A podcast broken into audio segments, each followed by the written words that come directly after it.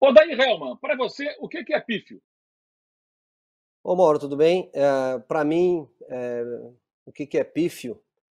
É, eu acho que pífio é você não ser honesto, você não, não, não conduzir a sua vida para um caminho para um caminho do bem, caminho de relação com seus pares é, de uma forma é, limpa, honesta. É, então, eu acho que isso é, é, é pífio. E o que, que não é patético? É o contrário disso, né, Mauro? É o contrário, é, é ter uma conduta é, pessoal e também profissional. posso trazer para o lado do, do, do, do, cargo que eu exerço, profissional, é você ter uma conduta uh, reta, limpa, uh, honesta, que certamente uh, as coisas acontecerão, acontecerão para você e eh, de uma forma muito, muito melhor e muito mais, mais leve durante a caminhada da nossa vida, né? Esse é o Dividida no All Sport. Entrevistado da vez é o Daí Helman, técnico de futebol. O Daí Helman está nos Emirados Árabes conversando com a gente. É uma diferença grande de fuso horário, né, Odair? É, fala um pouquinho para a gente. Obrigado primeiro por participar aqui do Dividida. É, da sua carreira e nesse momento e da sua vida nos Emirados. Você treinou o Al Assel até pouco tempo atrás, se desligou do clube, mas continua mais um tempinho por aí. Queria que você resumisse seu momento e por que você permanece aí nos Emirados, embora não esteja mais comandando essa equipe. Primeiro prazer estar aqui, Mauro, falar contigo com teus uh, espectadores, ouvintes. É, eu vim para cá, é, mais um trabalho de longo prazo, é, mesmo eu tomando a decisão em conjunto com o clube de não dar prosseguimento ao mais um ano que tinha de contrato. Já estou aqui há quase há dois anos.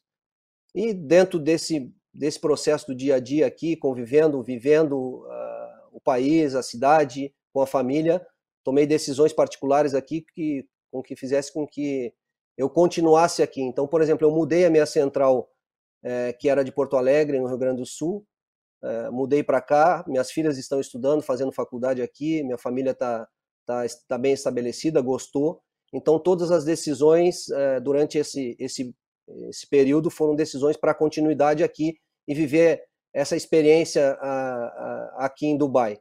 Ela está dando certo, a família está feliz, e então foram decisões junto da parte profissional, foram decisões pessoais que eu tomei de continuidade, por isso que eu estou vivendo aqui no Emirados, vivendo aqui em Dubai, e claro, é, daqui vou para os países onde eu tiver que trabalhar, onde surgirem é, propostas para que eu possa uh, voltar ao mercado e voltar a trabalhar. E você, você planeja voltar quando ao Brasil, depois desse período aí, até certo ponto longo, fora do país e fora aqui do, do futebol brasileiro? Assim, Mauro, eh, não tem como. Eu, eu depois, Mauro, depois do acidente que eu, que eu, que eu tive lá no Brasil de Pelotas, é, eu, tinha, eu tinha algumas ideias, eu tinha algumas condutas, eu tinha algumas reflexões é, das quais eu mudei, mudei bastante. É, antes eu tinha um, uma, uma situação de que as coisas tinham que ser muito planejada para futuro, a longo prazo. É, e o acidente me fez, me fez ter outras, outros, outras atitudes. Quando eu voltei para casa, quando eu voltei para casa não, quando eu, minhas filhas me viram no hospital aquele dia, aquela noite fatídica daquela tragédia, ali, ali eu, eu certamente eu, eu busquei outras, outras formas de viver. Então, assim, eu não, eu não faço muito planejamento a longo prazo. É, eu vivo o momento, eu vivo hoje. Claro que eu tenho ah, aspirações, vontades, mas eu vivo o momento para que eu tire o melhor desse momento.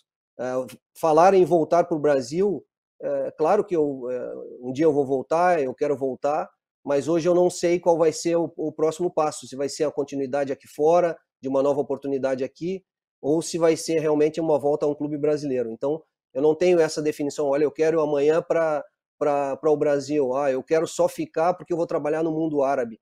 É, eu, eu sou um profissional do futebol, estou aberto a, a novas oportunidades e, e, e planejamento é, viver o momento da, da melhor forma possível e mais intensa possível. É, Para quem não conhece a história, em janeiro de 2009, né, um acidente com um ônibus do Brasil de Pelotas é, deixou 31 pessoas, é, transportava 31 pessoas, muitos se feriram, três pessoas morreram e o Odair é um dos sobrevivente daquele acidente, né? para quem não conhece a história a respeito desse acidente, quando aí se referia é, há pouco. Né? É, é, nesse período que você está aí nos Emirados, teve propostas aqui do Brasil, de outros lugares, como é que foi esse período para você, Odair?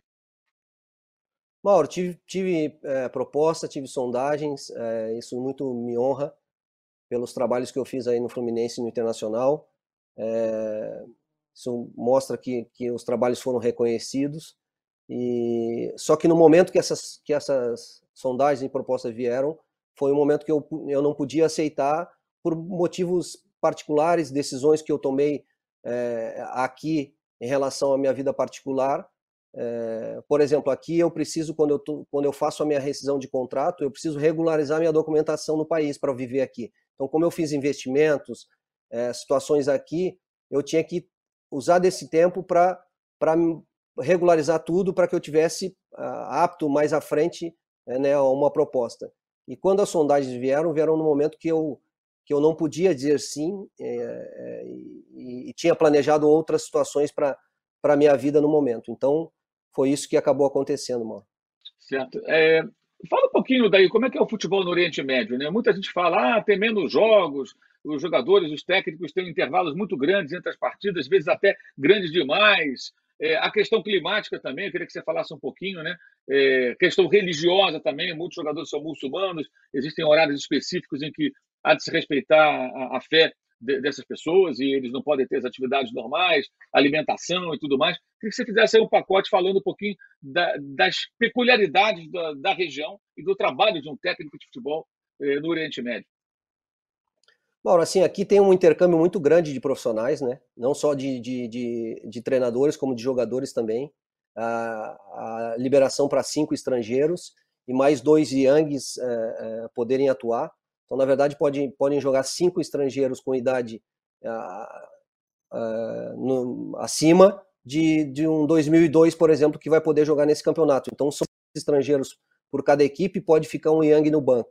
Então, isso cria um, um intercâmbio muito grande, é, traz a possibilidade de, de, de, montar equipes fortes e mais um intercâmbio de profissionais, de treinadores, de escolas diferentes, né, é, que vêm aqui no mundo árabe é, colocar seu projeto, seu trabalho, na, tanto para a sua parte pessoal quanto para a evolução e para o futebol local. esse intercâmbio gera um campeonato muito competitivo, gera uma, uma competição forte, realmente não é não é um calendário que tem muitos jogos, ele tem espaço para treinamento, isso é uma das coisas com a, com a qual eu, eu não vivia no Brasil e, e, e tive aqui. Então, isso foi uma das coisas que eu tentei é, é, me focar muito para produzir treinamento e ver se esse treinamento produzia melhora ou aquilo que eu trabalhava uh, no período do jogo. Porque a gente muito discute no Brasil essa relação de tempo e performance, né, Mauro?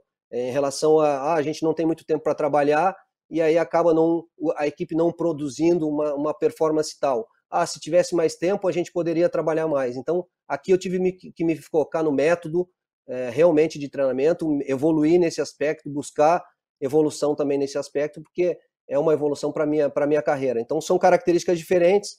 Aqui tem o Ramadã no meio da competição, né, Mauro? Onde você os jogadores não se alimentam em determinado período até praticamente duas horas antes da partida. E como eles estão acostumados, eles praticamente não se alimentam, os jogadores locais, antes do jogo. Então cria uh, uma situação física diferente. É, tem a situação do calor, em determinado período do ano é muito calor, isso exige demais. Então são circunstâncias locais muito específicas que você precisa, é, é, vivendo aqui, buscar adaptação para que você crie uma performance ótima, boa, consiga resultados. Isso tudo faz com que um profissional cresça também dentro do aspecto profissional, né? Situação da língua, porque muitos usam, muitos usam de, de um tradutor. Eu, por exemplo, fiz questão de não ter tradutor. Eu fiz questão de, de eh, a, aprender a falar inglês, a buscar essa evolução, a, a, a inserir é, essa, essa situação da comunicação a mais na minha carreira como profissional, porque a gente muito fala também de profissionais brasileiros, do mercado brasileiro fora, muito se fala da língua, da comunicação. Então eu quis agregar isso a mim. Então eu, quando cheguei aqui, eu ensaiava no hotel, eu escrevia, eu ia no outro dia e, e, e, falava o que não dava certo, eu corrigia, porque palavras do futebol são diferentes daquelas do dia a dia. Então, tudo isso é, são, são situações novas que foram aprendizados e acréscimos para a minha vida pessoal e profissional. Certo, esse é um ponto importante. Né? Eu queria que você falasse um pouquinho também do que, que você aprendeu como técnico, né? nesse intercâmbio que existe muito grande com profissionais de várias áreas, jogadores da região e também jogadores de fora que chegam com outra cultura, o que, que mudou para você, para o técnico Odair Helman, nesse período aí dos Emirados Árabes? Assim, o, Mauro, as escolas uh, são variadas aqui, né? E aí o que, o que, é, o que é bom, por exemplo, aqui é esse enfrentamento com, com diferentes uh, ideias, né? Eu acho que isso faz, faz com que você possa uh, crescer, buscar um crescimento para o seu time, para a sua própria profissão então, você enfrenta equipes que, que fizeram grandes investimentos, que trazem jogadores renomados do mundo para cá e criam uma, uma qualidade de enfrentamento, é, uma escola é, diferente de, de, de, sistemas e até de, de conceitos. Isso faz com que você, nesse enfrentamento e com o tempo de treinamento, possa buscar situações de conceitos para colocar em prática, realmente, para buscar evolução no teu, no teu trabalho, naquilo que tu pensa como, como ideia e, e, esse enfrentamento é, é, é, ótimo. O que acontece, está acontecendo muito no Brasil também, e, e, isso faz com que você, desde que você esteja disposto né, a, a enxergar o outro e buscar uma, uma evolução e buscar coisas para a evolução, é, é, ótimo. Na volta, na volta ao, ao Brasil, o que, que, terá mudado no técnico Odair Helma? É, o torcedor que viu seus trabalhos, especialmente no interior do Fluminense, verá um Odair diferente na montagem da equipe, na, no repertório tático, métodos de treinamento. O que, que você acha que você vai carregar contigo dessa experiência internacional? Mauro, com certeza hoje eu sou melhor do que quando eu estreiei no Internacional. Quando eu recebi a oportunidade de treinar o Internacional em 2018, voltando da Série B, eu fiz os últimos três jogos da Série B e recebi a oportunidade em 2018, onde a gente fez um grande ano. A expectativa era de uma manutenção, eh, de uma volta sem investimentos, e a gente conseguiu levar o Inter terceiro colocado do Campeonato Brasileiro, eh, entre as maiores pontuação, com boa performance, com uma ideia bem clara é, de jogo, muito competitiva, os conceitos muito bem estabelecidos, dentro das características que, que, que nós tínhamos à disposição. mas com certeza hoje sou melhor, porque tenho mais vivência, vivi mais, mais confrontos, mais adversidades, é, é, e esse eu busco para mim. É, num próximo passo, estar melhor do que eu estive no Internacional, no Fluminense, aqui no próprio Aluaça, essa evolução. Eu penso que a cada trabalho há a possibilidade de você implementar situações novas, desde que você é, esteja aberto a isso, e, e eu certamente num novo trabalho, num novo projeto, eu vou buscar situações novas que eu que eu coloquei em prática no dia a dia nos treinamentos, que eu coloquei em prática ah, em relação ao sistema de jogo, a ideia de jogo, isso tudo, claro que respeitando o momento do clube e as características dos jogadores que você tem à disposição. Você pode ilustrar, assim, algum, é possível você citar alguma situação é, em que você hoje agiria diferente do que você fazia antes, é, é, no seu dia a dia, na montagem do time, durante um jogo, é, você tem como ilustrar isso? Ou até o momento que você, de repente, percebeu no seu dia a dia aí no exterior. É, eu deveria fazer dessa maneira antes e agora eu já sei que posso fazê-lo. Assim, é, eu, eu, tentei nesse, nesse trabalho aqui também buscar algumas variações é, é, táticas, né, Mauro? Por exemplo, aqui nós chegamos a trabalhar com linha de 5, é, não na, a, a, eu, eu, eu, cuido muito com essas nomenclaturas, né? Porque às vezes a gente fala linha de 5, a gente está levando para o lado defensivo, por exemplo, o aspecto defensivo. É, muito mais para ter uma agressividade ofensiva e movimentos ofensivos pelas características dos jogadores que eu tinha à disposição. Então, esse repertório, é, por exemplo, no Fluminense, é, no Internacional, nós tínhamos um tripé de meio-campo muito forte estabelecido, que era Rodrigo Dourado, Patrick e Edenilson aquilo deu uma consistência durante um tempo. 2018, 2019. 2019 a gente já buscou outras características de jogadores para fazer um jogo não só um jogo mais direto de velocidade, mas um jogo mais de troca de passes, um jogo mais apoiado. Hum, é, tentamos implementar isso. No Fluminense, quando eu vou para o Fluminense, ela, ela, a equipe tem uma característica é, e a gente respeita essa característica e tenta implementar algumas situações é, conceituais. Por exemplo, o Fluminense vinha de um ano muito ruim brigando até o último momento numa, uh, uh, no Campeonato Brasileiro, mas tinha uma personalidade de jogo, por exemplo, uh, com o Diniz, quando o Diniz, até o Diniz ser, ter saído da equipe, o Marcão continuou depois, tinha uma personalidade técnica de jogo, e eu tentei dar continuidade a isso, né, mesmo que com características de jogadores diferentes, que isso muda muito, né, Mauro? É, porque o Fluminense perdeu muitos jogadores, mas tentei implementar alguns conceitos que lá no Internacional deram certo, é, de equilíbrio é, de equipe entre fase defensiva e ofensiva, e acabou produzindo um bom equilíbrio de time, um time bem organizado. Então, aqui eu já busquei outras variações, implementação de outras, outras variações. É, em algum momento deram certo, em alguns outros momentos não deram certo. E eu acho que isso é o dia a dia, é isso que você tem que buscar, é, é, visualizando o jogo, o treino primeiro, depois o jogo e as características para ver se aquilo está produzindo resultado e performance dentro do campo. Eu, eu vou te dar um exemplo eu, tentei buscar uma variação, por exemplo, aqui para buscar uma agressividade ofensiva, porque nós perdemos aqui o melhor jogador, na minha concepção, melhor jogador do Emirados Árabes é um brasileiro chamado Fábio Lima, que é, que é naturalizado, joga na seleção do país, joga, jogava no, no, no clube onde eu trabalhava. É, com ele na equipe, Mauro, você pode desenvolver uma ideia de, um determina, de uma determinada forma, né? Porque ele te dá características ofensivas é, para proporcionar um, uma situação coletiva diferente. Nós perdemos ele por uma lesão mais séria, agora, graças a Deus, ele já voltou a jogar normalmente, então ele, ele dá isso à equipe. Mas quando nós perdemos ele numa fase decisiva, a gente estava numa semifinal de Copa aqui, é, eu tive que, nós da comissão, tivemos que sentar e, ó, nós vamos continuar dessa forma ou vamos tentar uma mudança, uma variação para continuar buscando uma agressividade, uma parte ofensiva que ele dava com a qualidade dele, com a individualidade dele, entendeu, Mauro? Então é bem específico do exemplo que tu me perguntou é, é, sobre essa variação. Certo, claro. E um ponto importante quando você falou da linha de cinco, né? Realmente as pessoas entendem muitas vezes como é, um, um, sistema basicamente defensivo, quando, quando a linha de cinco é, é, se transforma muitas vezes num, num, num 3, é, 5, num 3-5-2, no momento que você tem a bola, e você acaba atacando com muita gente, ou seja, Sim, desses cinco jogadores, dois usam os corredores e descem. É. Você abre exato, o campo. Dá uma, dá uma, você, dá uma, você dá largura ao campo e ao mesmo tempo você preenche o meio de campo, porque, porque você pode trazer os pontas para dentro. É, se o teu ponta foram, tiver uma característica, por exemplo, eu usava muito esse movimento no Internacional com a vinda do D'Alessandro para dentro jogar entre linhas, porque ele, ele jogava na ponta, ele estava aberto na fase defensiva do jogo para preencher o espaço, mas na fase ofensiva do jogo ele ia entre linhas, ele, ele tinha liberdade de movimento entre linhas e eu dava amplitude com o lateral. É, no Fluminense, nós também buscávamos bastante amplitude com os laterais, é, é, porque nós tínhamos características, determinadas características, por exemplo, nós jogávamos com o Nenê e com o Fred. Eles te dão uma característica para a equipe. Então a gente buscava essa profundidade pelo lado com os alas, com os laterais, e eles eram jogadores por dentro de definição que davam essa característica ao time de qualidade. Vou te dar um outro exemplo, Mauro, específico assim.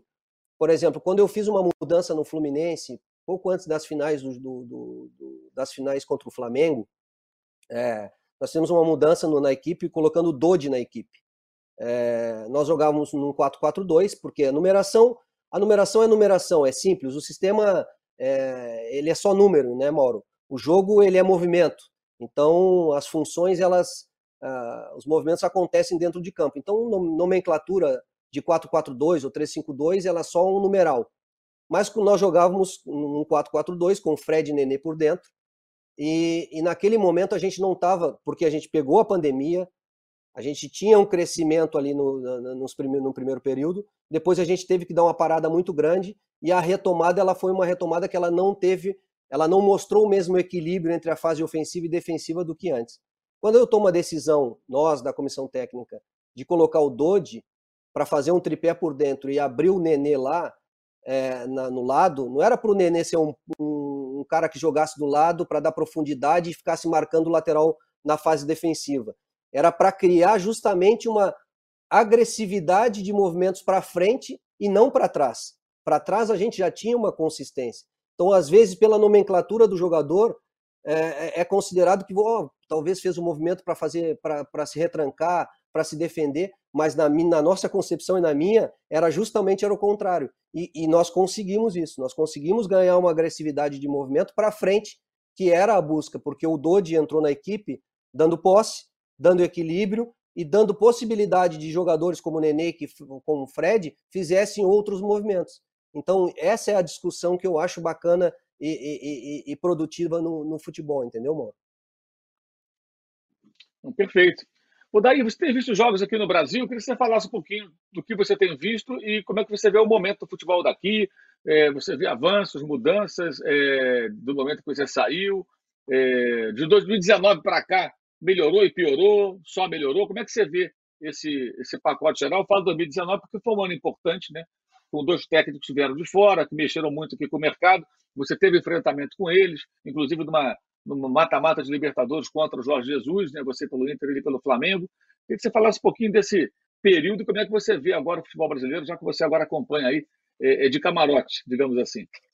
Ah, eu talvez, né, Mauro, tenha sido técnico, não sei, não fiz essas contas, mas talvez eu tenha sido técnico que tenha mais enfrentado o Jorge Jesus é, em 2019 e 20, porque eu enfrentei ele pelo Internacional no Campeonato Brasileiro e nas quartas de finais da Libertadores, e depois enfrentei ele no Campeonato Carioca onde nós jogamos três partidas seguidas e, e conseguimos produzir bom futebol naquelas finais, ganhamos, acho que a taça, foi a Taça Rio, e, e depois Rio, até, na primeira, é, até na primeira partida da final, acho que jogamos melhores é, e não tivemos um resultado melhor, porque o Flamengo acabou vencendo aquele jogo e, e, e foi campeão.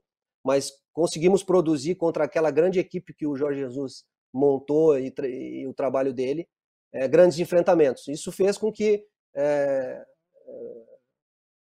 Claro que para mim, pessoalmente, como treinador, a cada jogo contra aquela equipe era um, era um enfrentamento, era a busca de novas situações para gerar enfrentamento. E eu acho que isso, ah, respondendo e colocando aquilo que você falou, eu acho que isso que criou em todo mundo. Aquele Flamengo veio uh, avassalador no ano de 2019, né, em todos os sentidos, e acabou também produzindo que uh, gerou aquela expectativa no torcedor que todos os clubes poderiam produzir aquilo que o, o Flamengo e o Jorge Jesus produziu. Nem todos poderiam, nem todos podem, porque há uma junção de fatores, mas fez com que todos também buscassem outras situações, outras formas, outros movimentos, formas de, de, de, de atuar. E vejo o futebol hoje, estou gostando muito do, do, dos jogos que estou vendo, Mauro, estou vendo todos. É, já sou praticamente um árabe, fico a madrugada toda vendo jogos. E vejo enfrentamentos, uh, claro que tem alguns jogos um pouco mais mornos, assim, mas, mas mas tem jogo, a maioria dos jogos são jogos de enfrentamento é, de alto nível, de, de, de, alto nível, de boa qualidade. É, nós passamos por um período de Covid que tirou o torcedor do estádio, ainda quando trouxe o torcedor ao estádio, acho que criou também é, essa energia, deu essa energia a mais, mas eu acho que o futebol brasileiro está praticando, praticando um, está tá sendo um grande campeonato brasileiro e estão se acontecendo grandes jogos, na minha visão. No futebol internacional, o que, que tem te chamado a atenção? Você observando também o futebol europeu, futebol em outras partes do mundo? Agora é o reinício de, de temporada, né, Mauro? É o reinício de, de, de, de campeonato europeu. Está é, muito no início ainda. Eu acho que as equipes é, mudaram um pouco é, em relação a, a, a, a contratações. É, talvez o Barcelona tentando buscar alguns jogadores para voltar para protagonizar, né, a disputar o protagonismo no cenário de Champions e, e, e isso tudo, mas ainda está muito no início. Uh, os, os, clubes ingleses continuam com a, praticamente com a mesma ideia, uh, Manchester City, Liverpool, uh, e até agora eu vou aproveitar para fazer esse movimento também e tentar observar um pouco em loco, já que eu tenho essa oportunidade, então quero ver se consigo fazer isso para essa observação também no estádio, e ver se consigo, com colegas e com pessoas conhecidas do futebol, para que eu possa ver alguns treinamentos é, na Europa. Como é que você pretende fazer esse, roteiro? Você tem já uma ideia? Como é que você vai fazer? Tenho, tenho uma ideia. Uh, eu até modifiquei um pouco, porque minhas filhas estão voltando do Brasil, a faculdade começa agora. É, é, e aí surgiu a situação da seleção brasileira fazer dois amistosos. Eu acho que não estão confirmados ainda que vai ser na França, né? Se, a, a princípio serão na Europa. É, eu ouvi alguma coisa em relação a, a, ser, a ser em Paris, na França, então estou tentando reagendar a situação para fazer um tour aqui pela Europa, começando aqui por, pela Turquia, onde o Jorge Jesus está trabalhando no Fenerbahçe. A gente acabou tendo um contato ali na, na, nos enfrentamentos e após a saída dele, quando ele foi para o Benfica, é, a gente teve contato, é, ele buscando informações a respeito de, de, jogadores, de alguma situação, e a gente criou ali uma, um contato prévio, e eu quero tentar restabelecer esse contato. Ele está aqui do lado, a três horas e meia de voo, é, tentar fazer essa observação em loco, conversar, visualizar treinamento, alguma coisa nesse sentido, dar seguimento aí aos clubes ingleses é, e depois juntar tudo isso com os dois amistosos da seleção brasileira, é, ver os jogos, poder participar lá dos treinamentos. Então, estou tentando encaixar tudo isso no roteiro de um mês, 45, 40 dias, para ver se eu consigo extrair alguma coisa, não só pela paixão que tenho pelo futebol, é, mas também profissionalmente e pessoalmente. É, e você deve estar por aí ainda no final do ano, durante a Copa do Mundo, né? Você também tem plano de acompanhar a Copa. Eu queria que você falasse dos seus planos com relação à Copa do Mundo e de como a região está lidando com esses meses que antecedem o Mundial, né? Já que muita gente, inclusive, vai ficar fazendo o vai e vem entre os Emirados Árabes, né? E é, a cidade de Doha, no Catar, que vai abrigar o Mundial. Com certeza, amor. Assim, aqui uh, o meu planejamento é de, de, acompanhar a Copa do Mundo, o máximo que eu conseguir de jogos. É, eu tenho essa oportunidade de estar 45 minutos hoje de Doha, né? É, e a estrutura que vai ser colocada à disposição aqui nos Emirados, em Dubai especificamente, vai ser uma estrutura, por exemplo, está é, tá se organizando uma situação de abrir um. Não que vai se construir um aeroporto, já tem o um aeroporto, mas se vai se colocar um espaço exclusivo para voos de 30 em 30 minutos para Doha, para que as pessoas possam ficar em Dubai, se hospedar em Dubai e possam viajar no dia pela manhã é, e ficarem até a noite lá e fazer o retorno a, a Dubai. Por quê? Porque a logística em Doha ela está muito difícil, é, não tem tanto espaço, é, o mundo vai para lá, então está gerando essa dificuldade de hospedagem, então está se criando esses espaços, essas logísticas diferentes. Eu vou tentar me aproveitar disso, né, da, da oportunidade que tenho de viver aqui de fazer esse bate-volta é, buscando, assistindo jogos e também é, ainda vou esperar a confirmação, mas me parece que duas ou três ou até quatro seleções podem fazer o camping, a, a, a pré-copa aqui no Emirados Árabes, aqui em Dubai, e isso com certeza vai criar a oportunidade de, de talvez tendo a liberdade de observar treinos e essas coisas, uh, poder acompanhar. E, e passo um recado às pessoas que querem querem a Doha, que já já já já, já comecem a ver essa situação de logística, de local para ficar, porque realmente é, os preços estão aumentando, é, porque tem pouco espaço, então eu acho que é uma, é uma forma de buscar uma boa oportunidade para as pessoas que querem a Copa do Mundo. Sem dúvida. E quando você foi para aí, ainda vivíamos uma situação em que os dois países não tinham relações, né? relações diplomáticas. Os Emirados Árabes, assim como o bloco comandado pela Arábia Saudita, tinha rompido com o Catar. Né? Então, o Catar estava cercado por países que não se relacionavam diplomaticamente com ele, fronteiras fechadas. Os Emirados também, a mesma coisa, é a Arábia Saudita. Né? É, esse, esse vai e vem, inclusive, seria impossível é, há pouco tempo atrás, quando os países ainda estavam nesse, é, digamos, é, nesse embrólio, que foi superado, isso foi é, depois deixado de lado, voltaram a, a, a abrir fronteiras e tudo mais. É, isso teve algum impacto é, é, para vocês que são profissionais do futebol aí? Eu me refiro por conta das competições locais, é, dos cuidados que acabam sendo maiores. Eu lembro que em 2019 eu fui cobrir o Mundial de Clubes, que o Flamengo participou em Doha, e o Flamengo jogou contra o Al Hilal, o time lá da Arábia Saudita, e os torcedores não podiam atravessar a fronteira, né? É, o time de torcida gigantesca na Arábia Saudita deveria invadir Doha para ver o seu time em ação, mas tinha pouco mais de 100 torcedores que eram residentes, basicamente aqueles sauditos que ainda residem, é, é, residiam naquele momento lá no Catar, já que os demais, todos praticamente, voltaram é, para o território saudita quando houve o rompimento entre esse bloco comandado pela Arábia Saudita e o, o Catar. Isso tornou a vida aí um pouco mais mais tranquila, esse vai e vem. Queria que você falasse um pouco disso, especialmente porque vocês, profissionais do futebol, obrigatoriamente têm que viajar na região, né? porque os jogos das competições internacionais acontecem.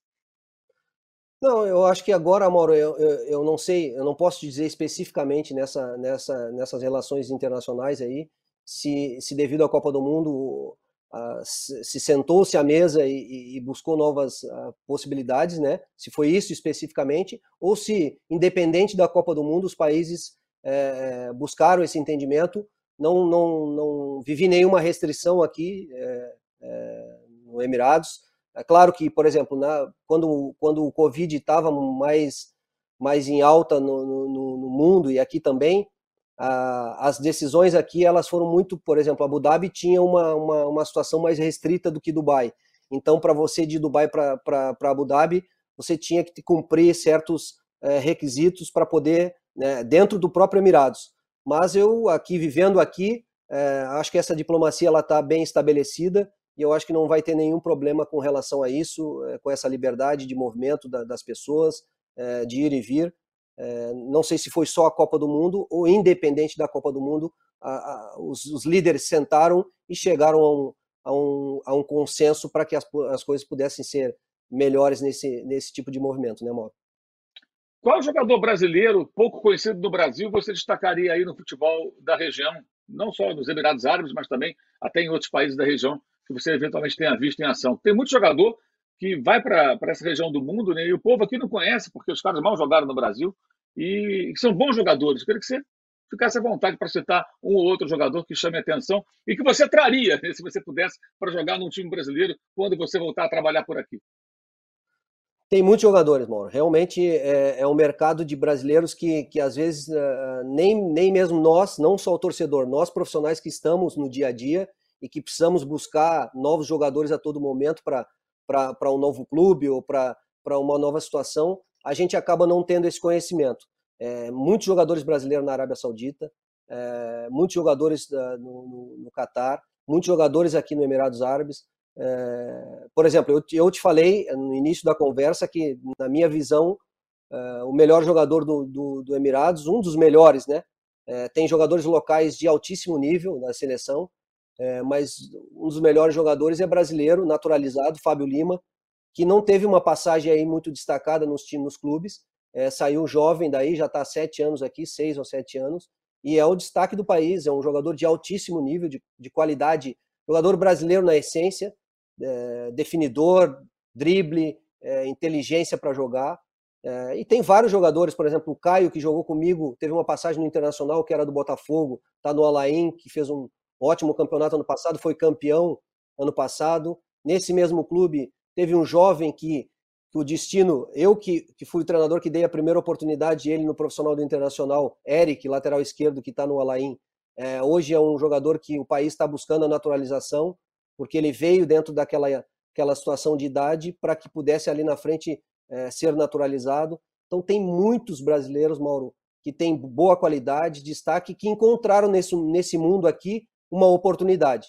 Às vezes no Brasil, é, esses, esses jogadores acabam não tendo a oportunidade que encontram nesses mercados e, e conseguem mostrar seu futebol, a sua qualidade e se desenvolver é, e levar o nosso futebol, né? Futebol brasileiro de qualidade para o mundo. Qual a dividida que o Odair Helman não pode perder? Ô, Mauro, tu, tu só faz pergunta difícil, hein, Mauro? é, difícil de qualidade. Qual a dividida que eu não posso perder?